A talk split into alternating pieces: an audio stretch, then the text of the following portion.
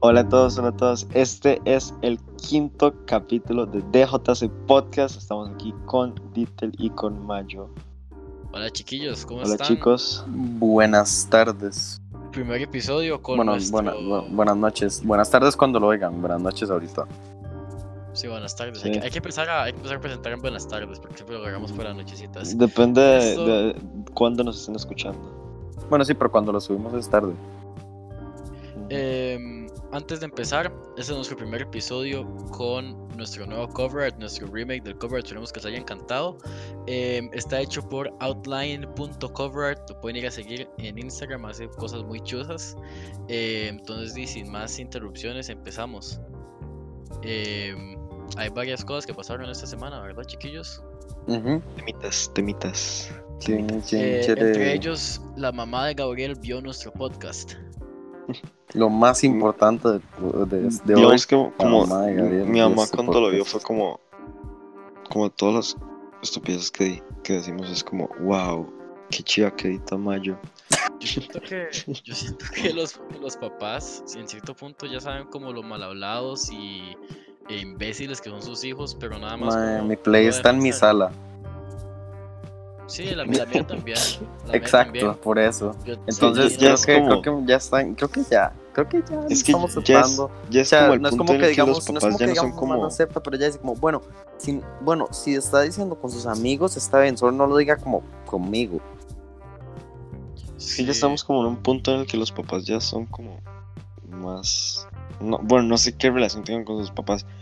Pero, o sea, yo con mi mamá es como muy amigos entre comillas, ¿me entiendes? Como...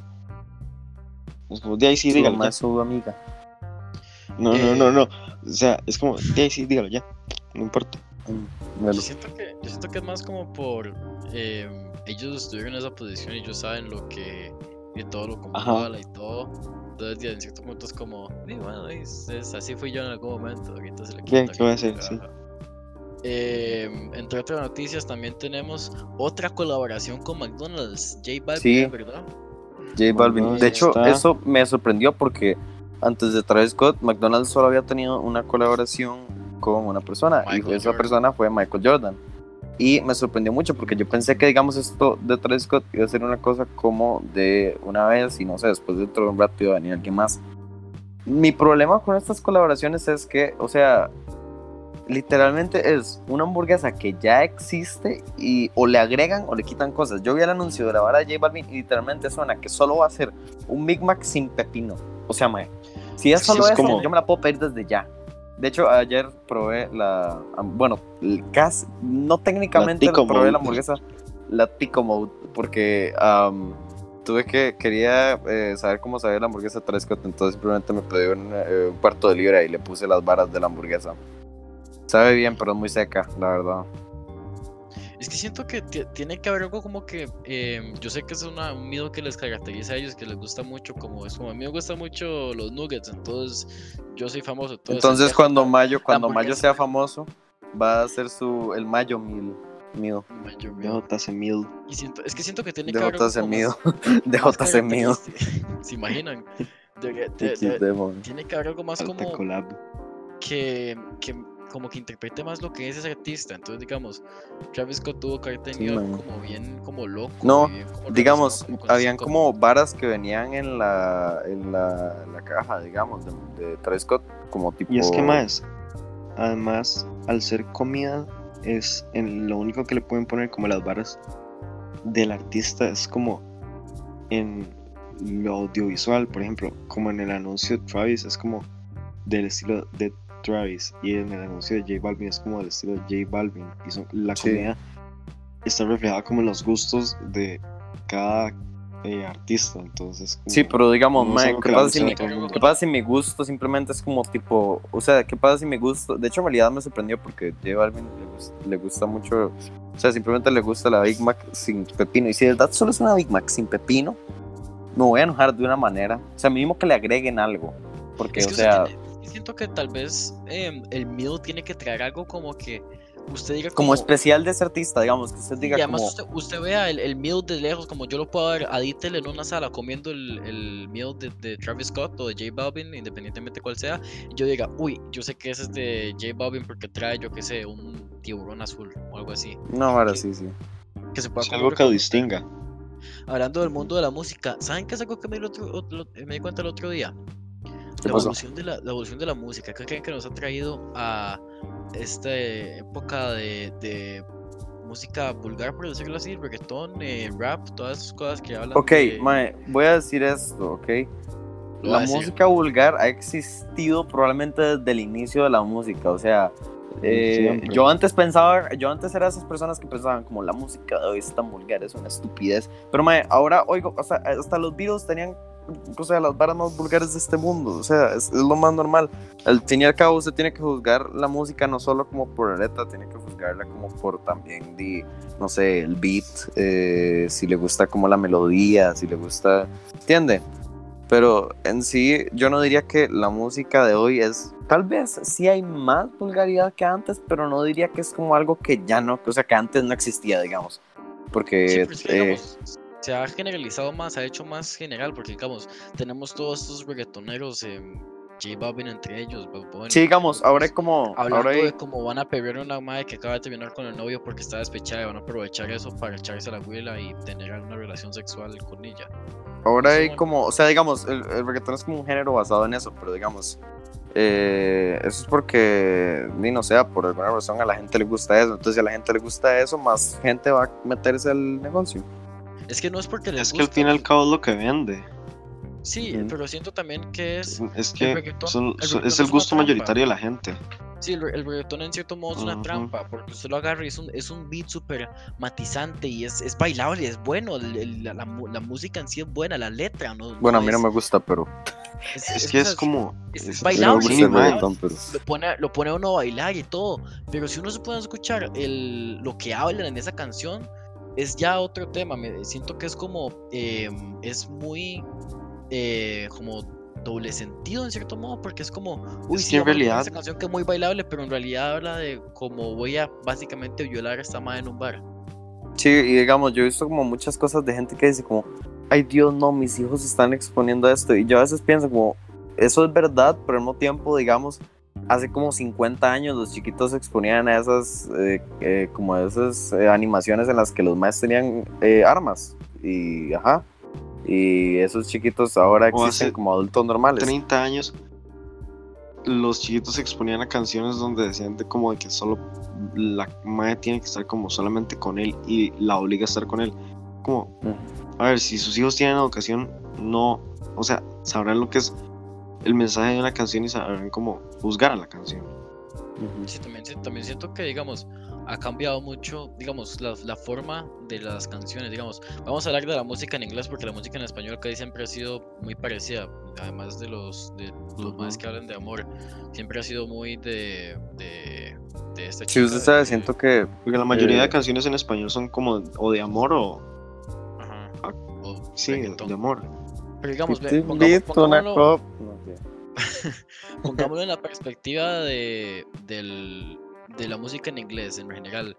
El, el- la música en inglés ha sido eh, muy diferente con los, con los años, porque digamos, ha- hace muchos años Es que de moda el pop, eh, David Guetta, eh, toda esta gente de los Black Eyed Peas. Pero después tenemos en este, o sea, digamos, ustedes creen que nos ha llevado a como estamos ahora, al, al tipo de música que nos gusta Es ahora, que, rap, digamos, eso. Esa, es la cosa con la evolución musical. La evolución musical, yo diría que en, Estados, eh, la, el la música en Estados ya ha evolucionado muchísimo más que o sea, la música en inglés ha evolucionado muchísimo más que la música en español, porque como ustedes lo dicen, la música en español realmente no tiene como tantos temas y en sí es porque la mayoría de géneros de la música en español no se concentran en como temas así como Y es que tipo tristes o como para pensar o algo así, ¿se entiende? Pero digamos, yo diría que es muy sorprendente como en Estados porque son, es como muy de modas, ¿entiende? Ahora, pero eh, eh, digamos, eh, no sé, como que digamos, si usted lo piensa, hace 30 años todo el mundo estaba, eh, o, usted escuchaba o rock o escuchaba pop. Ahora usted escucha o como rap o trap o lo que sea, porque digamos, son como, cambian, los géneros cambian un montón y de hecho es algo que me sorprendió mucho porque si usted lo piensa, a principios del 2010 hasta eh, a principios de 2010 oíamos música muy diferente a la que oí- a lo que oímos a finales de 2019. Sí, O es sea- que digamos, en, es- en ese, siento que ese era el peak de la música como en general buena que le, Sí. que le gustaba a todas las generaciones. Teníamos gente como David Guerra produciendo canciones, teníamos a Black Eyed Peas. ¿Sabe cuál es mi canción, mi canción favorita de David Guerra? Es Memories porque sale Kid Cudi y yo amo Kid Cudi. Kid Es que también la música se ve influenciada por muchas cosas. De hecho, en Amazon Prime hay un documental que se llama How Music Works, que es de, De cómo hecho- se ve influenciada la, mu- la música. Y digamos, Genius hace poco hizo una hora de cómo en la película de Super Cool, eh, este tema de McLovin, cuando hacen la Superbad. la- Superbad, ajá, so- sorry. Eh, hacen como eh, este personaje McLovin y después en un montón de eh, después en 2008 sale una sale eh, una canción y después hasta el día de hoy se sigue repitiendo y es como Eh, Ok, porque es el parte de la música se ve influenciada por el impacto de la película Ajá, es sí, el impacto de la- de muy- la cultura muy- popular. Es una excelente sí, sí. película para mí es, es la mejor película de comedia para mí Es, es- es- Sí, es como- con, con mucha competencia, compite mucho con, o sea, en la comedia, es de, la, de las mejores comedias que ha existido y ha tenido un impacto. De hecho los mismos actores han dicho como de que ellos caracterizan la, la película como la mejor película así como la mejor película de siento- comedia siento que ha que la existido y que va a existir Desde la perspectiva de un actor es muy, muy fácil decir eso, pero hay que ver la, la opinión de los Sí, porque críticos. Bueno, además es como su trabajo, su trabajo. como- o sea, como muy poca gente de verdad ve como las películas que han hecho y dicen como qué basura completa, desearía jamás haber salido. O sea, cuando hacen eso es como porque de Solo verdad lo lamentan. Solo tal vez como Ryan Reynolds con Green Lantern, pero Bueno, sí, pero yo Sí. creo que el man, no lo, el man no lo lamentaba cuando empezó, el man lo lamentó cuando se convirtió en... Es que el problema con esa clase de películas es ese. como que les, les suben mucho el hype y al fin y al cabo la gente no la termina gustando. Green Lantern, no, el problema de Green Lantern no fue el hype, el problema de Green Lantern es que todo se veía horrible, la trama es una asquerosidad eh, Ah, sí, la trama y una Ryan Reynolds, Ryan Reynolds podría haber sido un mucho mejor, eh, un mucho mejor eh, Green Lantern, pero la verdad es que... Dime. No, o sea, ¿usted, usted vio el traje de Ryan Reynolds, el, el- el de Green Lantern. era todo Es la cosa más horrible que he visto. Era la, es la cosa más horrible que he visto. Dios. Hasta la máscara. Es que eso es lo que- muy- Eso es lo que odio de que ahora como que todo es puro CGI. Ya me gustaría ver un poquito más de efectos prácticos porque, digamos, ahora eh, tipo casi las películas no se ven como chivas, ¿entiendes? Ya casi es que no la- hay como... Ma, si La usted como- es películas de película que 2011, logró mae, son las películas de 2011, así como efectos especiales. Por ejemplo, eh, esta película como Mini Espías, ¿verdad? Digamos, hay una que película. creo que salió en 2011. Pero en ma, que los 2011 efectos salió como la... Son la una más- basura. Es que mae, no es tanto Pero es de cuándo salió, es de target- cuánto presupuesto tenía usted para hacer esa y película, además, además el target de la, de la audiencia. Entonces, digamos, usted tiene a chiquitos de 10 a 5 años viendo esta película, entre nosotros, entre ellos. ¿Usted qué le va a importar si la película tiene muy buenos efectos o malos efectos? Usted la ve porque es una película que a usted le gusta y es de. De hecho, yo hace Digamos- poco vi como la película de, de Cars, porque estaba con mis primos, entonces estaba viendo como la película de Cars, la primera, y la comparé como con la película, una de las películas más recientes de Pixar, que era la más reciente de Toy Story, ¿verdad? Ma, Y como el cambio de animación es gigantesco. No, solamente- simplemente, simplemente ¿cuántos compare años? Toy Story 3 con Seis, Toy Story siete 4, años. mae. Solo compare Toy Story 3 con Toy Story 4, que creo que Toy Story 3 salió como en 2013. Ya creo. cuándo salió. Sí, es no, que, digamos, 2011 creo. tenemos tantos cambios en, en ese, en ese tiempo. Tenemos RTX, tenemos eh, programas de animación mejor, color grading mejor. Entonces todo cambia un montón. Entonces, di, o sea, es, es muy, digamos, Cars, em, la primera tiene una animación increíble para el tiempo.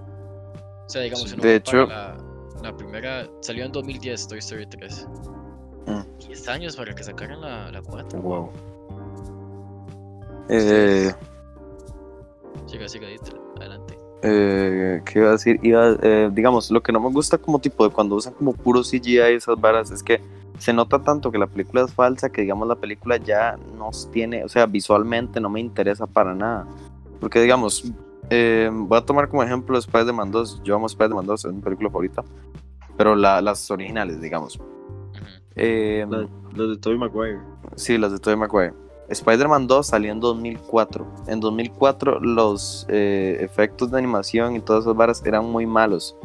Y habían, o sea, la película hay algunas partes que algunas partes que se nota que es demasiado como CGI, pero digamos, fucking los brazos de Doctor Octopus es una vara que en 2004 que eso saliera tan bien, pero eh, Sam Raimi, el Michael hizo, también hace una- muchas varas con efectos prácticos, digamos, las escenas en las que Spider-Man está eh, golpeándose, ustedes sabían que lo único agregado en computadora es Spider-Man. Ellos agarraban una cámara y la tiraban desde un edificio. Eso se llama tener mucho budget. Eh, Eh, eso se llama, eso se llama eh, ser un genio. Ok. O Sí, es por, que digamos, o o sea- por ejemplo, y es que también como es la empresa que desarrolla la película. Porque es- Lucasfilms, usted puede ver los efectos especiales que tenían en 2008 para Star Wars, para Star Wars 3. Los efectos especiales salió para en 2000 2008. Sí, es que acuérdense que salieron 4, 5 y 6, 1, 2 y 3. No, no, no, yo sé, yo sé, o sea, es porque yo sé que, digamos, salió 1, 2 y 3 después, solo que no sabía que era tan cerca, yo pensé que la 3 salió como en 2000. Sí, Cinco, yo ¿no? Ahora sí. cuando, cuando vi como ¿Saben la fecha que salió en? Netflix y yo me quedé como, wow, man, me siento para lo que yo creí que había sido. ¿Saben cuál es una película que tuvo, eh, que logró hacer muy bien los efectos prácticos y no usar mucho CGI? ¿Cuál? My 1917, no sé si la han visto. Ganó un Oscar a lo mejor. Ajá, ajá, ajá. Eh, dicen que es lo más chiva de esa película es que esa película todo como un one shot. solo hay es- dos, Sí, sí, es es, como un todo one shot, pero solo hay como Ajá. dos momentos en toda la película en la cual cambia la cámara. Ujú. Solo hay dos, dos momentos. Es Eso es algo todo- muy chiva, que hagan como tantos efectos prácticos y varas así, porque se ve más se- realista.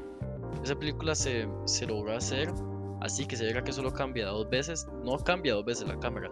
La cámara cambia billones de billones de veces en la película. Lo que pasa es que uno no lo ve. Se llaman hidden cuts. Entonces, digamos, Ujú. hay escenas están em, eh, caminando por la trinchera y pasa gente al frente de ellos. Ahí la cámara cambia, pero nosotros no lo notamos. Hay un cambio que es increíble.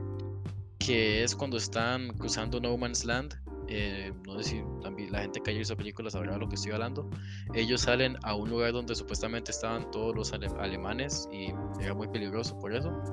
Eh, y los más salen ahí en busca de entregar un mensaje a, las arma- a la armada que está más adelante que va a atacar a los alemanes y es una trampa. Ellos pasan por, una, por un lugar que está todo destruido, hay muchos cuerpos y muchas cosas así. Hay, una, hay muchos cortes escondidos durante, durante ese tiempo. Entre ellos hay uno que es CGI, de hecho, hay un momento en que eh, los dos actores principales se hacen un, un mae CGI completamente. Porque digamos, es como usted está caminando y se, y se manda un huequillo que hay ahí de una bomba, por ejemplo. Y ahí ya se acabó Film eh, por el por el 1. O sea, por el, por el primer día. Entonces ahí se queda. Y después empieza usted ya afuera del, del hueco.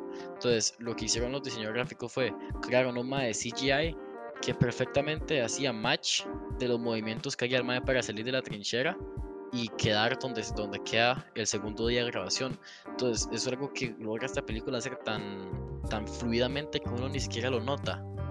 Es, es muy increíble. Sí, digamos, usaron, o sea, como los maestros usaron como efectos, pre- efectos, eh, o sea, como CGI y esas varas para, para que pareciera que la vara está sucediendo, o sea, como seguido. Es algo demasiado chido de esa película. Pero digamos, cada día veo menos películas que se, o sea, que se ven, o sea, como bonitas, así como, ¿cuándo fue la última vez en la que usted vio una película y usted veía como las escenas, usted decía como, ma, esto se ve muy, o sea, como muy hermoso? Y quiero compararlo volver a ver la película. Y quiero compararlo con eh, El Rey León, de, pero el remake, el que fue, No el que aún sí así que supuestamente es un, aún así que supuestamente es, es un, ¿cómo se llama esto? Un, ¿cómo se dice esta vara? Un- como que lo hacen en la vida real. Ah, un. Eh, live Ah, action. Eh, Sí, eso. aunque, action. aunque dicen, aunque supuestamente es un live action, eso es mentira. Literalmente, ustedes saben, Todo CGI. cuán- sí. dígame, ¿cuántas creen ustedes escenas que no tienen ni una sola, ni una sola pizca de CGI en toda la, en toda la película? Dígame. ma, pero es Pero que es diferente porque son sí. animales. Sí, pero es que. No, no, no, no, pero es que no son, es que esa película dicen que es live action, pero es que literalmente, ¿quieren saber cuántos, cuántas escenas hay? Hay una escena, hay una escena en toda la película en la cual no hay un, no hay un, no hay un solo poquito de CGI, nada. Y esa película no debería ser llamada live action porque literalmente no hay nada vivo ahí. O sea, ¿qué? Me gustaría saber cómo lo grabaron, porque se ve muy, se ve muy realista. y Cómo, cómo lograron cómo lo, eh, hacer todos los, los efectos especiales. Bueno, en The. Matrix, eh, en la escena que Uh, uh, es esa- eh, Esa el personaje principal, vi, no sé cómo se llama, Neo. eh, Neo. ajá, Neo, esquiva como una bala, lo que eso es como un, un es, una, una esfera llena de cámaras. hacen un círculo, es, hacen un círculo ajá. como Entonces con es como cámaras. un, Entonces el un mae, montón de cámaras que alrededor y entonces hacen como una sola foto y esa foto la convierten en Sí, 360. en realidad toman como una foto, pero una foto como cada segundo, como un segundo después cada una. Entonces el mae hace los movimientos, entonces se ve como el mae lo hace en cámara lenta, pero en realidad, porque técnicamente usted lo piensa, pero un video, un video es básicamente un montón de fotos eh, al mismo, o sea, como eh, moviéndose. Entonces lo que los maes sí, hicieron es- es, lo mismo que las exactamente lo cámaras- mismo, pero que las eh, cámaras lentas, que es eh, cuadros por segundo. Exacto, simplemente toma, o sea, toma las fotos más lento. Y lo reproduce también más lento las fotos. Sí. Ustedes, yo creo que, digamos, eh, ha habido mucha evolución en las películas, porque siento que hay algunas películas del, de tiempos pasados que superan a películas de tiempos de ahora, pero digamos, es pensar Sí, como, sí. digamos, ¿qué tan, qué tan chuzo hay que, que ser para lograr pensar en una película con tecnología actual? Entonces, digamos, cuando uno graba em, una película este año y tiene efectos especiales, CGI y cosas así, que no sea tan buena como una película que fue grabada en 2011, 2009, es algo muy increíble porque si piensen en cómo solucionarían usted algo que ahora se soluciona con un poco de CGI, un poco de, de em, postproducción, ¿cómo se soluciona sin eso? O sea, Efectos es- prácticos. Es que eso es lo chiva de, de, la, de las películas, como de las películas como de 1900, este, es como, como desde que salió la primera película de Star Wars hasta, 76, creo. sí, no, 77. Desde 1900, sí, es que se me había olvidado cuál era. Desde no, mentira, 1977. 87. 87. No, 87, 87, no, es 77. Porque eran cada tres años y me acuerdo porque este año eh, Empire Strikes Back está, está cumpliendo 40. Entonces eso le haría eh, 1980. Este, ¿qué iba a decir? Bueno, eh, en 19 des- como desde 1975 por ahí, sí, porque en 1900, bueno, no, en Si saben qué 1975 fecha es, hasta... los comentarios nosotros No, no. vamos a leer. En 1977 fue Star Wars. Yo lo que estoy diciendo es que, digamos, como desde 1975 hasta el año como 2008. En el 77. Sí, Star Wars salió en el 77. 77. Star Wars salió en el 77. Yo estoy diciendo que, como desde 1975 hasta 2008, los efectos tenían que ser prácticos casi todos. Muy pocas cosas las puede editar usted. Ya me parece muy chiva porque ustedes saben que, eh, como no existía como las varas de la pantalla verde en Star Wars, ¿saben qué es lo que Hacían hacían? pinturas. Eran pinturas.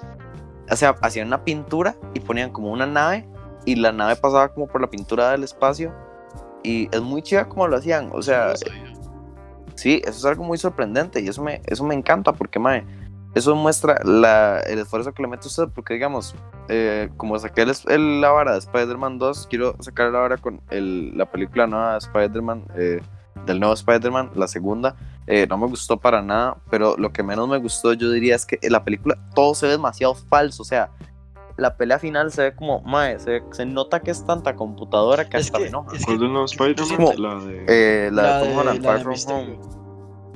Eh, yo siento que es al- a, cierto punto puede ser hasta intencional, porque vean, tenemos a este personaje Ah, sí, la vara del que se basa, que se basa en CGI. Entonces, eh, puede ser que sea hasta a propósito para, no, para diferenciar lo que es CGI de lo que es real. Entonces, Creo que la única escena de esa película que me gustó, y sí es eh, puro computadora, pero es, es eso porque es la vara de misterio, que sí lo justifico por eso, fue la escena en la que como que Misterio lo mete en una vara y el man empieza a ir como, digamos, que llega como al como al graveyard de Iron Man y Ah, sí, sí, la vara de los espejos, la vara de los Ajá, espejos ajá. yo la amé porque es un frame by frame de un cómic eh, muy chido que hay eh, de Spider-Man, que por cierto, eh, eh, me he estado comprando un montón de cómics. Eh, soy todo un nerd, por fin. Tengo uno de Wolverine que es basado, que bueno, el cómic es del que basaron la película de Logan. Y es, es, es mi cómic favorito, o sea, lo terminé de leer como en un día. Lo amo, lo amo, es como, lo amo. Hablando de Pero bueno. películas así como de, como de Marvel, para ustedes, ¿cuál es el mejor cliffhanger del mundo? El mejor cliffhanger del mundo. El mejor cliffhanger del mundo para mí sería. Eh, Yo creo. bueno, yo diría que el mejor cliffhanger del mundo fue el de Infinity War. Es un muy buen cliffhanger, de verdad. O sea, eso fue como. Empire Strikes Back, de fijo. No, mentira, espera, es que se me olvidó Empire Strikes Back. O sea, estaba hablando de eso hace como dos minutos, qué putas. Eh, Dios mío, esa, esa película. Es muy Esa buena. película inventó los spoilers, digamos. Sí. Sí, es muy buena. Mi pregunta es. Ustedes saben que es- porque como ya dije que cumplió 40 años, que cumple 40 años este año, Lego sacó un Lego especial que es esa escena y dice que, que acaba de cumplir, o sea, dice que es como por el 40 aniversario de la película. Lo No, quiero. ¿ustedes se acuerdan de las películas del Lego, man? Mae, esa película habla, hablando Mae, la de- película de pero, Lego no, es- pero no la las película de películas Lego como las de Lego Movie. No las películas Ah, como ok, las de no. Lego No, Movie, sino las que mierda, Por favor, no venga a hablar de eso, no venga a hablar de esos menos que sea ¿Cuáles como Sino de- las ¿Cuáles otras que lo, No, no, lo, no, no, lo no, no, único no, que era no, Lego no. de verdad era como, No, no, no, no, no, no, no, cállese, cállese, cállese. Y se veía horrible, mae, era horrible, mae. La película de. Lego, la película de Lego es de las mejores películas de Lego, animación la Lego Movie es buenísima, ¿ok? No, mae, la las Lego otras Movie las es que pasan por Disney XD, mae, las que No, son no, no, como no, no, Gabriel, Gabriel, que ni siquiera no, es no, Lego no, de no, cuáles son esas y no pena, quiero saber. pena, No tengo ni idea de cuáles son esas porque son, muy horribles. malas, son muy malas. Son muy malas. No quiero saber. acordar de esas varas. De, de mal CGI son mini, es- mini espías y cosas así. Ninguna otra. Oh, ya creo que ya sé cuáles son esas. Creo que ya sé cuáles son esas. Las creen como de Avengers. Mae, sí, sí, sí, ¿usted no sí, sabe sí, son? sí. Usted, usted no sabe qué son, qué son mini espías? O sea, dígame por favor que saben que son Ah, mini mini espías. No, no, no, sí, está Mini hablando de las películas que- de Lego. Es Ah, que estamos hablando de las películas de Lego. Madita, si usted no veía Mini Espías, usted no tiene infancia. Sí, sí, vi Mini Yo Espías. me sí, podía Mini tragar Espías, me esa, esa película como cuatro veces al día. Yo todavía Pero no la vi como. Todo el mundo la veía como cuando era súper pequeño. Yo la vi como hasta que tenía como 8. La me- ¿Por pero, qué? ¿Cuál es la cuál, cuál es Porque, Mini mae, yo cuando era pequeño solo veía Spider-Man y Ben 10. Ben 10, Eso fue mi Ben 10 infancia. Mayo, Mayo, Mayo, ¿cuál es su película de Mini Espías favorita? Uy, la de. La de la isla de la imaginación, creo que se llama. Creo que es la segunda. Sí. El- en la que-. En la que sale la increíble frase de usted de ustedes creen que Dios se queda en el cielo porque Ah, le sí. tiene miedo a lo que creo. Ok, eso fue una esa película para niños. Esa frase está en una película para niños. O sea, yo ya tenía dudas existenciales a los tres. en Esa la película que- me ayudó mucho. En la que se meten como a un juego. No sé cómo se llama. Ah, la última, la última que sacaron, la de. Sí, no, mae, no, mae, la Tron. última, mae, la última que sacaron es una basura, mae, la que sale Jessica Alba, mae, es Sí, demasiado mae, Tron. mala. En la que son como los, los Tron. hijos, mae, una hora sí. Tron, Ah, no, sí, sí, Tron es mi la- la- película favorita, bro. Dios. la ¿vieron que penúltima es- van a la segunda? Tron. Espere, Va a Ah, sí, no, pero- Ajá. Tron. Eh, esa sí, película la que, se meten en el juego es la, ter- la que se meten en el juego es la tercera, creo. esa, esa me gusta, Porque pero son no cuatro. tanto. Siento- Es que es- en esa, fa- esa falta, hace falta. La 4 un es como en la que viajan en el tiempo y ahí no, eh, el final es demasiado extraño. al no me final es como que- nada. El Mike quiere conocer al papá, pero al final termina conociendo al papá, pero él también está todo viejo y fue como... Esa, esa es la que está hablando, ¿Qué? esa es la que está hablando Gabo. Sí, sí. Sí, ya Eh, sé. No, pero ma, mi Los favorita es la que se meten como a un juego y, tiene- y, en una, y en una escena tienen que pelear como con los trajes de ellos en robots gigantes, ma. Es, es Sí, demasiado es- épica, ma. Es, es cuando Johnny, que es el hermano de la abuela, tiene que, tiene que ir a salvar a la, a la hermana. Ajá, Termina ajá. se termina enamora- enamorando de, de AI. ¿Cómo era, Sí, que le, que- cómo era que le de- decía? Esa, esa, esa frase es buenísima. El sujeto. Eres el. Sí, el- meme. eres El elegido. El El sujeto. sujeto, sí, el le- sujeto, eres el sujeto, sujeto. El sujeto, exacto. Tú eres el, el sujeto. sujeto. Qué bueno. Yo siento que esas películas fueron, o sea, de verdad marcaron. O Sharkboy y Lava Girl, mae, qué película más. ¿Ustedes vieron, ¿Ustedes vieron la vara de Netflix? De Sharkboy y que, la que van a hacer, que van a como hacer Que van a hacer una serie en la que los Ajá. maes tienen hijo, una hija. Ok, mi pregunta es: ¿cómo tuvieron una hija si ni se podían tocar? Sí. Sí, ellos se han agarrado del meñique. ¿What? ¿El qué? No, Sí, no se iban agarrados del meñique. Acuérdense que en una escena Los los se tocaban y los se morían. Sí, no, pero los se tocan la punta de ellos- los dedos, no se agarran del meñique. no, no, el meñique, ellos van agarrados del meñique como si fuera un Pinky Promise. No, ma, ellos van agarrados Sí, a la punta de los dedos índices. Sí, ma, No, acuérdese. No, no, sí. no. Sí, tal vez en postproducción pongo una foto de, de esa escena, mae. Yo a ver cómo No, no, va a ver, va a ver. Mire, mire, lo voy a buscar aquí. No, mae, no, mae, es, es, es, es del meñique. Bueno, el, que gane le puede decir al otro: Te estás volviendo muy buen soñador, Max. Esa película es. es Esa es película es esa película es eh, Esa la película mejor película para chiquitos que existe digamos. Mae, es que, o sea, es- la gente no, lo- no, lo- no lo acepta, mae, pero esa película se merece un Oscar. esa película es una obra maestra verdad Yo me acuerdo, yo me acuerdo verla, había veces que mis la única parte eh, que no me gusta es cuando el más empieza a pelear con galletas y es como demasiado extraño pero sí. o sea yo vi esa Ah, escena sí. yo como ¿qué?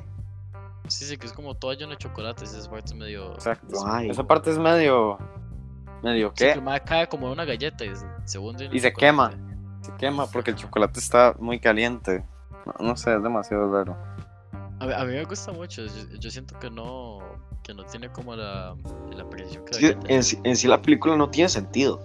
Pero es muy Es- que esa es la idea original, esa es la idea Es que esa es la idea, porque digamos, los maestros que hicieron la película siempre les dicen como, "Pero porque hizo una vara tan rara, y los maestros siempre dicen como, es que la idea es que sienta como un sueño, entonces, usted en su sueño realmente nada tiene sentido, pero usted hace las cosas porque Dima, usted está en el sueño. O sea, si, si yo lo pongo a usted en un sueño a, no sé, a recolectar uvas, porque, no sé, mañana va a llegar eh, un mae gigante verde a robarse las uvas, entonces tiene que dárselas. Usted lo hace, no, Ay, no se pregunta por qué está ahí. metió. Eh, Ni, exacto. Es que esos son los ¿Entiende? sueños, esos son los sueños. Los sueños son muy raros. Es... A mí me gustaría saber qué, como, qué es lo que causa los genios y por qué son tan extraños, porque nunca tienen sentido. Eh, a mí lo que me... No, de hecho algo muy interesante es la cosa de lo con lo que sueña usted. Porque, digamos, si usted sueña, eh, esto lo descubrí hace poco, pero usted sueña con peces que se están muriendo, significa que usted... Te Tiene acabas de un convertir severo en un buen problema. soñador. ¡Tome! No, no lo creo. No puede ser. Se lo voy a pasar por Instagram. Bueno, Se eh, se convierten en un soñador. Lo, eh, así lo descubrí esto hace muy poco, pero si usted, si usted, si alguno de ustedes alguna vez sueñan Véalo. que tienen un pez y el pez empieza a morir, véalo. si ustedes empiezan a ver peces que se mueren lentamente, o sea, si ustedes ven como el pez vas- pasa de vivo a muerto, que necesito ver esa foto, eh, pasa de vivo a muerto significa que tienen un problema severo, pero son eh, conscientes de ello y eh, pueden cambiar. Si, si sueñan con peces ya muertos, significa que ya están muy tarde. ¿Cómo? No entiendo. ¿De qué está hablando?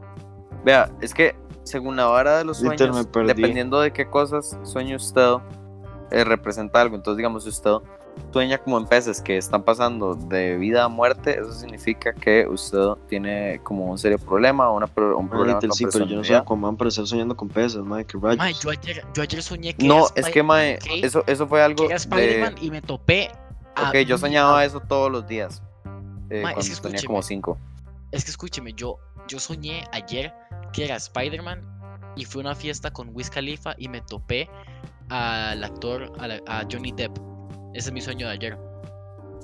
Ok, Eso- eh, significa? Mayo, eh, eso significa mayo que sí usted significa tiene que, que usted- buscar ayuda. No me- o sea, que, en serio, estoy muy confundido de ese sueño.